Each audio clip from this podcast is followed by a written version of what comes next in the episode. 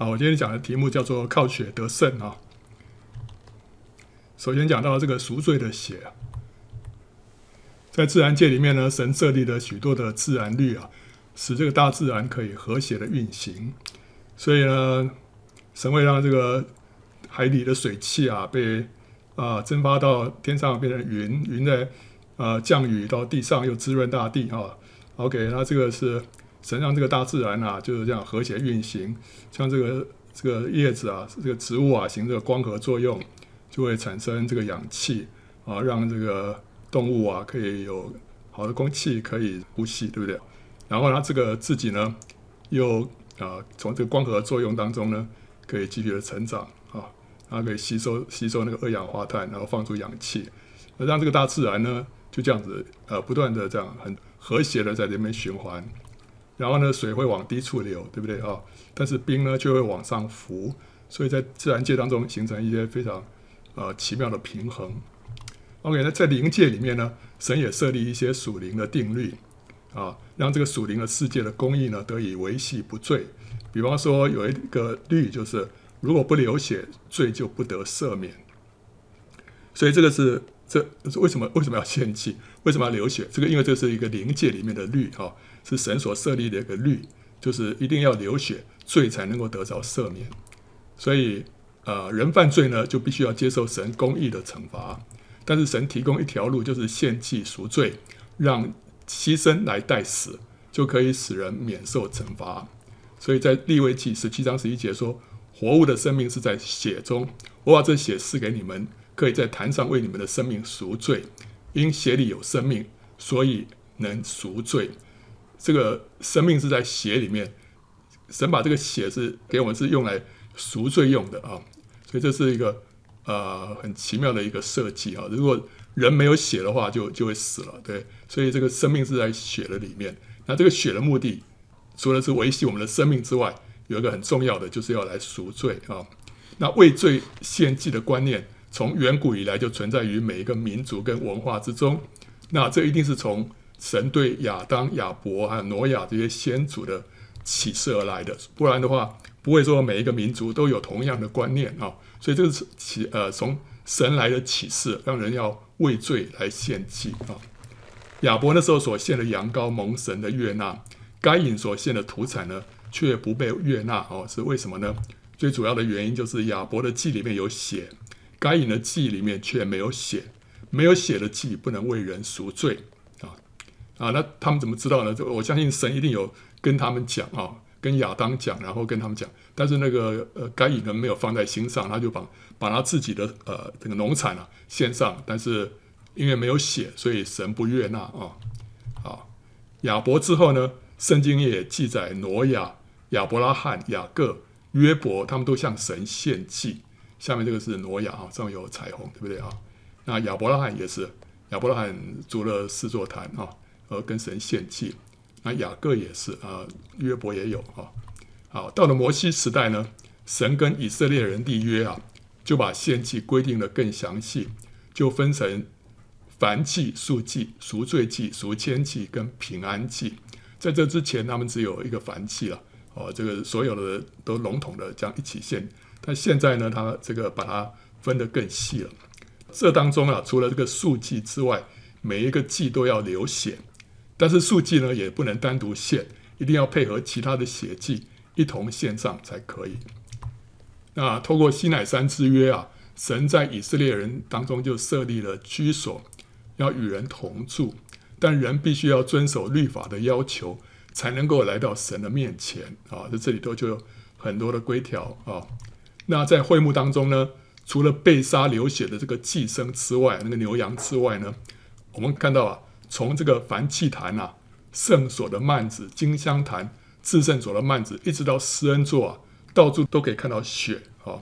在这个燔祭坛上面，这个四个角，它上面四个角啊，都抹着血啊。还有祭牲的血呢，啊，被宰杀之后，它那个血啊，要要倒在这个坛的四周围。所以你看到坛的这个地上啊，都是血，因为那个祭牲啊被宰杀之后，那个血要倒在这个坛的四四周围啊。那另外在圣所的这个幔子啊，上面也都有血点啊，因为那个祭司要把血弹在这个幔子上面，再往里面走，这里有一个金香坛，金香坛的这个四个角上面也都是抹着血啊。那这个至圣所的这个幔子上面也都是有血弹在上面啊。那最里面施恩座，施恩座的东面跟前面都有洒血，所以东面就是就是面向这个大门的这一面啊。那前面是在这边啊。好，这两边都有都有这个洒血啊。OK，所以呢，在会幕当中，让人家印象最深刻的就是到处都是血迹斑斑呐、那这些血迹不能被清洗的，所以会越积越多，越加的显著。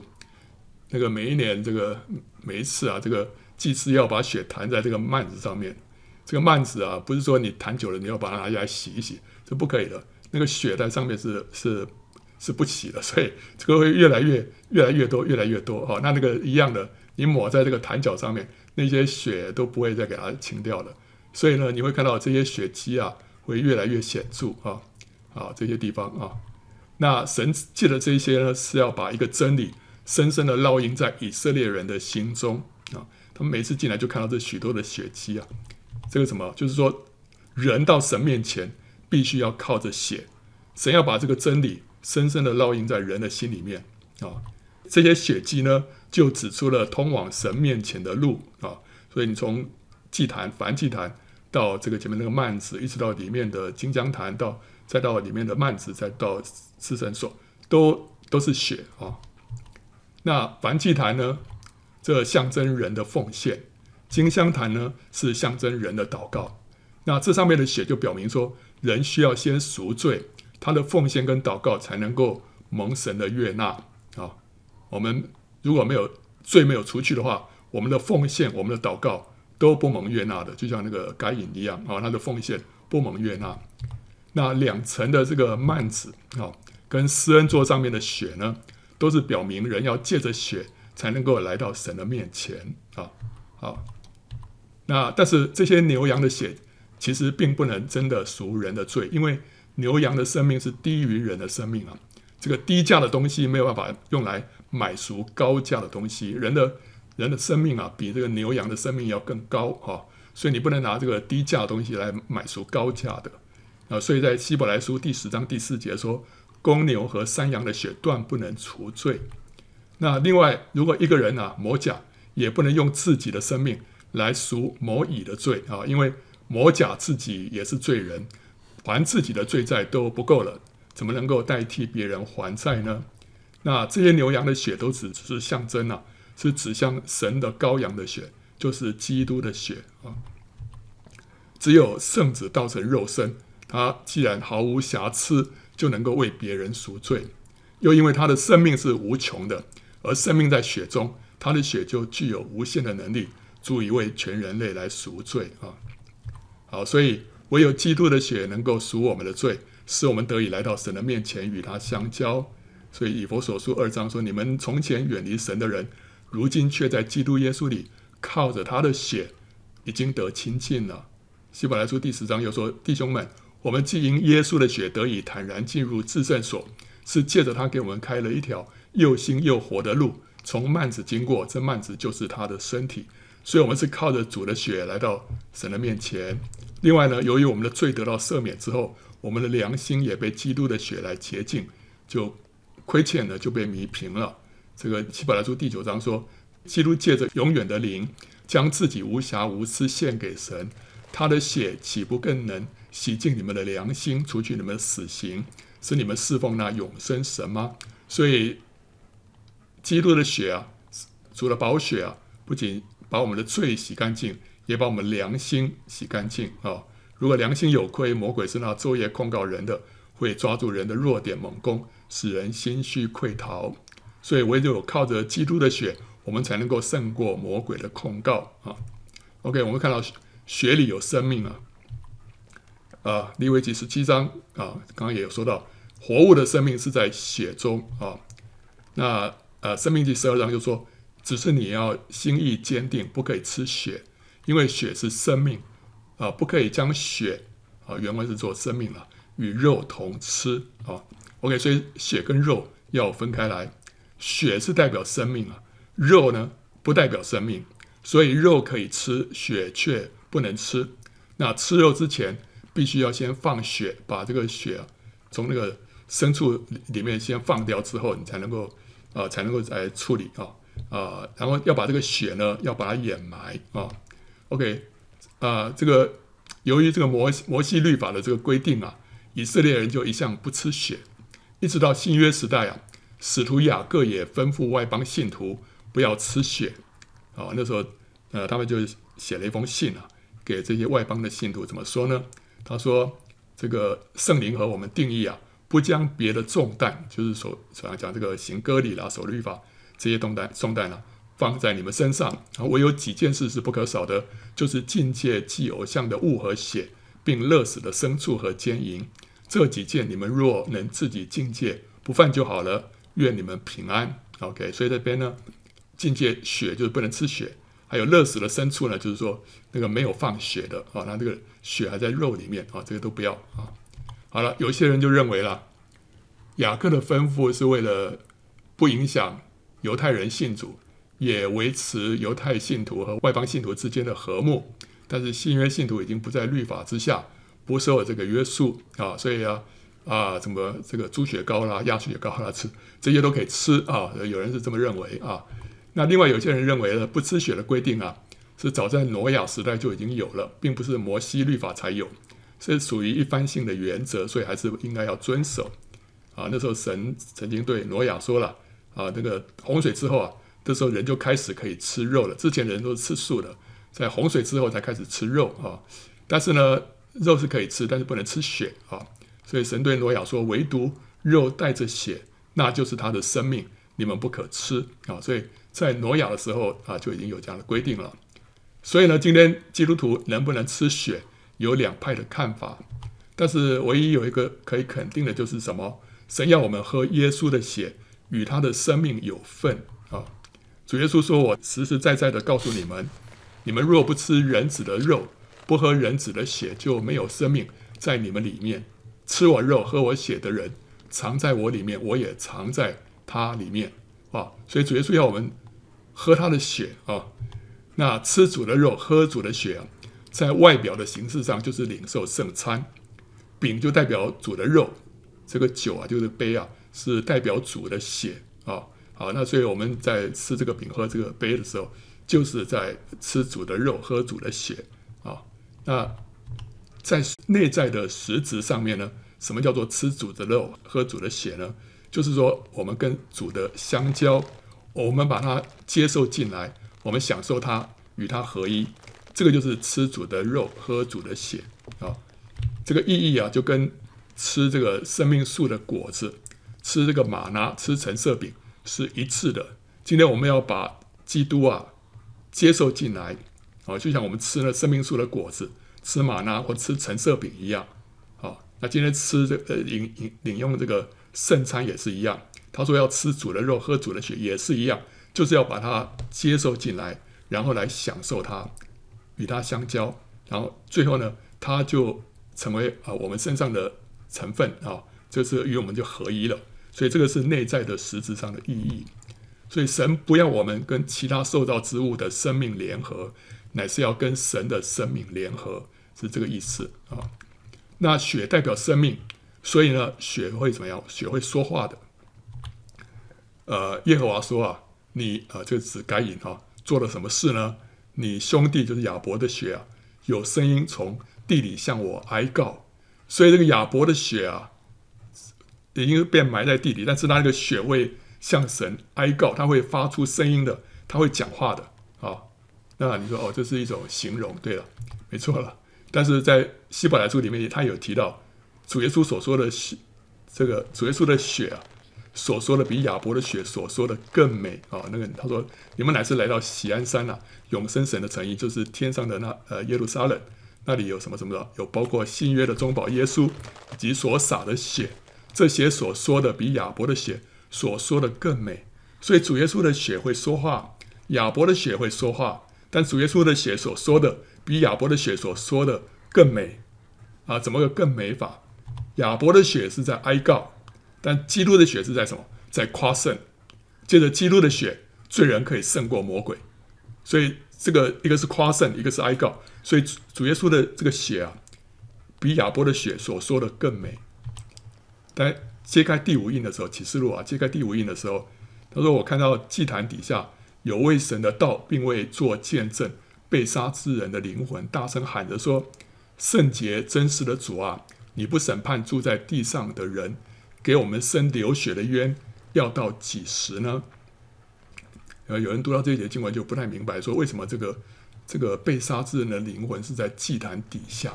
哦，啊，有人在解说，那祭坛底下是不是指阴间啊什么的？不是的，这个地方是讲到说祭坛就是祭坛啊，祭坛底下就是什么地方啊？就是倾倒祭牲的血的地方啊。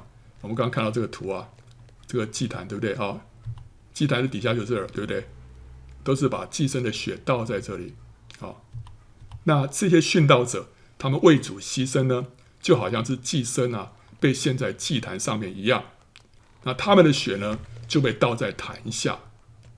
那这些血就是他们的灵魂，就从从坛下就发出声音向神哀告。所以这里头他也特别提到他们的流血，为给我们生流血的冤啊，要到几时呢？对不对？所以这些血他们会发出声音的啊。那主耶稣的血是发出。夸胜啊，夸胜的声音。好，那我们接下来看得胜者跟悔改啊。天上出现大异象，这个是启示录第十二章一到二节啊。天上出现大异象来，有一个妇人身披日头，脚踏月亮，头戴十二星的冠冕。她怀了孕，在生产的艰难中疼痛呼叫啊。那这个妇人是谁？这个妇人啊、呃，应该是代表以色列人。为什么？因为日月星啊。十二颗星代表雅各，他的妻子还有十二个儿子啊，这个是在啊创世纪里面有这样解读啊。好，那所以这个妇人就应该是代表以色列人。那这个生下一个男孩子，那这个男孩子就代表得胜者当中那些出熟的果子啊，就是特别特别呃得胜的。那他们就是启示录第七章还有十四章里面的那十四万四千人啊。那关于这个。大家可以看我们启示录的解释啊，好，那所以这个是他们就是什么？就是率先被提啊。那这个大红龙啊，就是撒旦啊，这时候就出现了，想要吞吃男孩子，可男孩子就被提到神的宝座前，这就象征这批出手的得胜者呢，会首先被提啊。那另外妇人还有其余的儿女，那这些其余的儿女就是绝大部分的得胜者，他们没有在第一批这少数的人当中。被提，他们会在第七号，就是末次号筒的时候被提的啊。好，那当这个大红龙啊被天使长米迦勒摔到地上的时候，就开启了末后七年当中后三年半的大灾难啊。那这个那时候就有声音啊，我听见在天上有大声音说：“我神的救恩、能力、国度，并他基督的权柄，现在都来到了。”因为呢，在我们神面前昼夜控告我们弟兄的，已经被摔下去了。弟兄胜过他，是因羔羊的血和自己所见证的道。他们虽至于死，也不爱惜性命。啊，这里讲到，呃，有一批人啊胜过魔鬼，让这个魔鬼被摔下来啊。所以不是只有米迦勒在那边啊跟他斗争，还有一批弟兄。弟兄也胜过他啊，胜过那个魔鬼。这弟兄是谁？就是那个男孩子，就是那个男孩子所代表的出手的得胜者。所以这个男孩子不是一个人，他是一群人。哦，这个弟兄是多数啊，他是代表一群人啊。有人认为说，这个男孩子会不会讲基督啊？其实，呃，也可以这样讲啊。但是实际上，我们看这个前后文啊，这应该是讲到这个出手的得胜者，他是一群人。那弟兄胜过他啊，就是这个男孩子胜过他。为什么呢？因为羔羊的血，自己所见证的道，哦，还有呢，至于死也不爱惜性命。所以这个撒旦呢，不仅是败在米迦勒的手下，他也败在男孩子，就是这个出手的得胜者的手下。男孩子是靠着羔羊的血和自己所见证的道，而且呢，不爱惜性命，就把魔鬼从天上摔下来啊。羔羊的血是怎么样呢？他就洗净人的罪。使人能够胜过魔鬼的控告，自己所见证的道呢，就是他他们宣告基督的得胜他们一再宣告基督的得胜，就把魔鬼摔下来。还有呢，不爱惜性命，这个性命不仅是指着肉身的性命啊，更是指着天然的己生命，就是说要舍己走十架的道路啊。因为主耶稣说了，爱惜自己生命的就失丧生命，在这世上恨恶自己生命的，就要保守生命到永生啊。啊，所以啊，他说他们不爱惜性命了，就不爱惜自己的这个己生命，结果呢，他们就可以得胜啊，就可以得胜。所以啊，这里讲到说，我们需要作为舍己的这个十字架道路啊。这以上这三者啊，都不是一次的经历，乃是不断的经历。这就使撒旦从天上坠落啊。我们靠着羔羊的血不是一次，我们见证啊这个神的道不是一次，我们不爱惜性命也不是一次，这是什么？不断的经历啊。所以羔羊的血不是指在得救之时洗净我们的罪。或者在最后审判之日啊，救我们脱离永刑，只有那个时候才用到，不是？我们天天都要用到羔羊的血啊！我们需要常常经历羔羊宝血的大能，才能够成为出手的得胜者，有份于第一批被提，不必经过敌基督的逼迫啊！这个这个出手的得胜者就是那十四万四千人，他们被提是在撒旦被摔下来之前。那撒旦是在三年半的时候被摔下来，那时候敌基督就变脸了，那时候就自己立偶像。OK，所以这批人是在六六六啊那些大逼迫开始之前就被提了。如果我们需要希望这个有份于这个第一批被提啊，我们就怎么样？我们就要常常经历羔羊宝血的大能，因为这是这一批得胜者的特征啊。好。那我们怎么样能够常常经历宝血的大能呢？就是要怎么在圣灵的光中常常向神认罪悔改，这样才能够一再支取羔羊的血，涂抹我们的过犯，洗去我们的不义，洁净我们的良心。所以，一个出手的得胜者要怎么样？常常认罪悔改。啊，每一次的认罪。不论是向神或者是向人，都是我们生命里面的一个突破跟得胜，胜过了我们的骄傲、肉体跟撒旦。所以这个认罪是一个非常大的得胜跟突破。不管是向神或者向人，我们向神认罪有时候比较容易一点，向人认罪不太容易。但是这都是一个很大的突破。每一次的认罪，都使自己更深的降服在神的面前。也更深的经历到神的同在。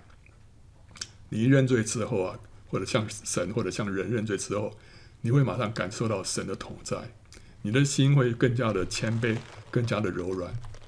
认罪是自己降卑，结果呢，神却将他高升。认罪是承认自己的不义，结果神却称他为义。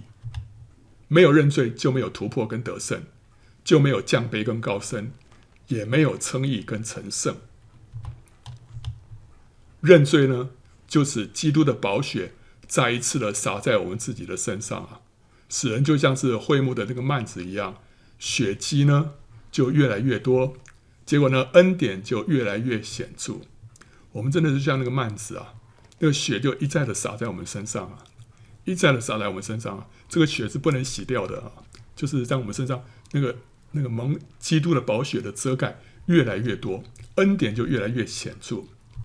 那这个血会发出声音的，这个血会发出什么声音？发发出夸胜的声音。这个声音呢也会越来越大。结果呢，使这个仇敌就承受不住，他们就掩耳尖叫窜逃。他们听不见，他不仅说是看不得这个基督的宝血，而且也听不得这个基督宝血所发出的夸胜的声音。这宝血会发出声音的，会说话的。OK，所以，我们身上借着一次一次的认罪悔改，我们身上就会领受更多的宝血。没有认罪悔改，就不会去支取羔羊的血，就不会有机会胜过魔鬼。只有认罪悔改，才会使人需要羔羊的血，才会使人经历宝血的全能。越多的悔改，就越多的经历宝血，就越多的胜过魔鬼。最终使魔鬼从天上被摔下来，所以认罪悔改，在这末后的属灵征战里面非常的重要啊。圣灵在人心里面的一个主要的工作，就是要使人来认罪悔改。呃，主耶稣说他来了，就是圣灵来了，就要叫世人为罪、为义、为审判，自己责备自己。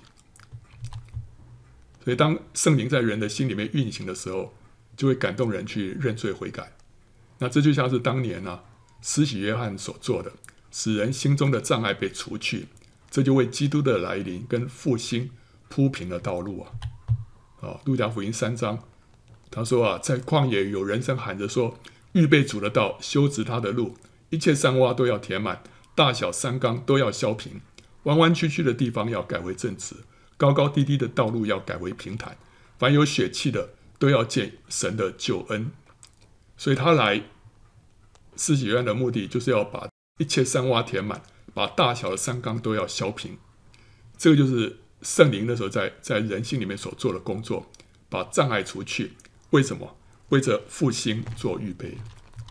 所以认罪悔改不仅会孕育出得胜者，我们更多的认罪悔改，我们就越有。能够有份于这个得胜者的行列。另外呢，认罪悔改也会带下属灵的复兴。五旬节圣灵大浇灌之前呢、啊，门徒们都在马可楼上面同心合意的祷告了十天。这很大部分可能都是在认罪悔改。更多的认罪悔改，就更大的圣灵浇灌。末世神要赐下空前未有的大复兴，要将圣灵浇灌，凡有血气的，这就需要什么？先要有大量深广的认罪悔改。我们要多多求主来光照我们，让我们按着圣灵的引导来认罪悔改，这就是在为大复兴预备道路。根据摩西的律法，大麻风患者在痊愈之后要行洁净之礼啊。这个利未记十四章啊，十四节跟十七节怎么说了？祭司要取些赎愆祭牲的血，抹在求洁净人的右耳垂上。和右手的大拇指上，并右脚的大拇指上，将手里所剩的油呢，抹在那求洁净的啊、人的右右耳垂上，然后呢，呃和右手的大拇指上，并右脚的大拇指上，就是抹在赎罪寄生的血上。所以就是说，先要拿血抹在耳朵、呃大拇指，还有右呃右脚的大拇指上面，接着呢，用油啊。油抹在同一个地方啊，所以先抹血，再抹油。大麻风患者是象征罪人呢、啊，祭牲的血抹在他的耳垂、大拇指跟脚拇指呢，是代表他的耳、他的手、他的脚被洁净之后呢，就能够领受圣灵的膏抹，就是油的膏抹。那耳呢，就可以听从神的声音，手能够为神工作，脚能够走神的道路。先抹血，再抹油。就是要先认罪悔改，才能够被圣灵充满。今天我们要向神求复兴，浇灌圣灵啊，也需要先认罪悔改，经历宝血的大能，对不对？我们现在要求神降下春雨啊，赐下大复兴啊。那同时我们需要先经历宝血的大能，要先多多的认罪悔改。有一个叫恩典福音啊，现在蛮流行的啊。他们是主张人信主之后了，就不需要再认罪悔改了，因为这个已经已经认认过一次就可以了啊。那这是非常错误的教导，那这个会拦阻神的复兴，也会使人无份于得胜者的行列啊。所以认罪悔改是非常非常重要的。最后呢，认罪悔改也会带下医治。当人的罪得到赦免之后，神的医治就很容易临到，疾病的权势就被打破了。啊，圣经里面，所以主耶稣说：“你的罪得了赦免了，之后就叫那个瘫子起来行走，对不对？”所以赦罪往往在这个医治之前啊。那我我们也做过见证，那个 Joy 那时候癌症得到医治之前，神就一直在带领他做认罪悔改的祷告，所以他就连续很长的时间在认罪悔改之后，神的医治就很容易临到。最后，我分享一首诗歌哈，叫《一滴血》。这个是这个作者叫 Ray Boltz 啊，他的他的诗歌好像在讲故事一样啊、我现在把它分享出来。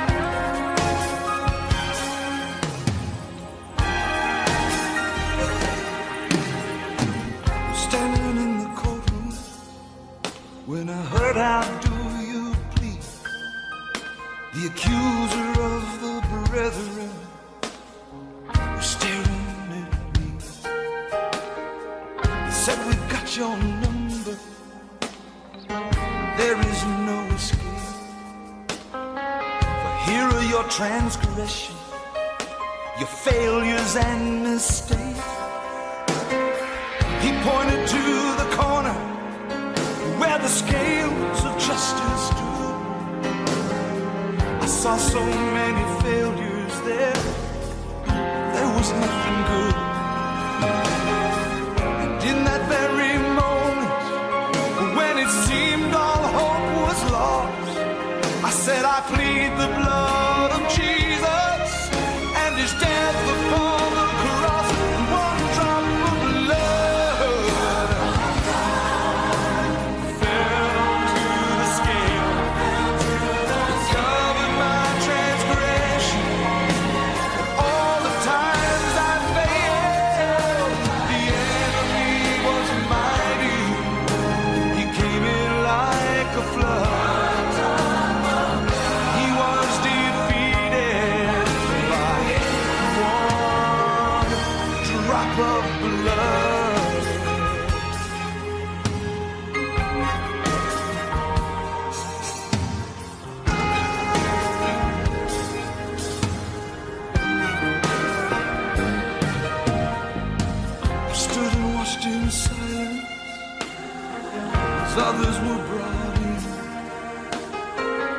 saw them start to tremble when they turned and faced their sin. They offered no excuse, they offered no alibi. The truth was overwhelming and it would not be denied. Their righteousness like filthy rags, and nothing they could say they bowed their heads in silence as they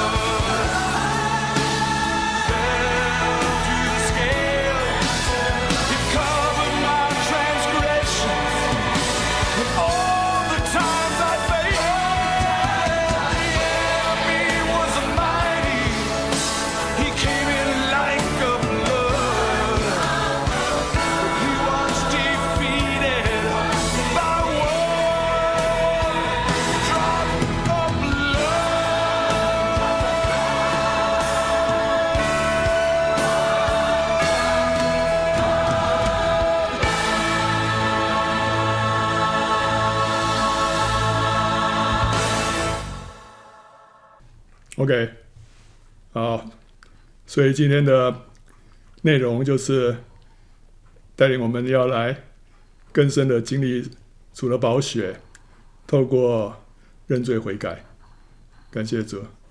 好了，啊，就分享到这里，欢迎到圣经点播站观看更多相关的视频跟下载 PowerPoint 档啊。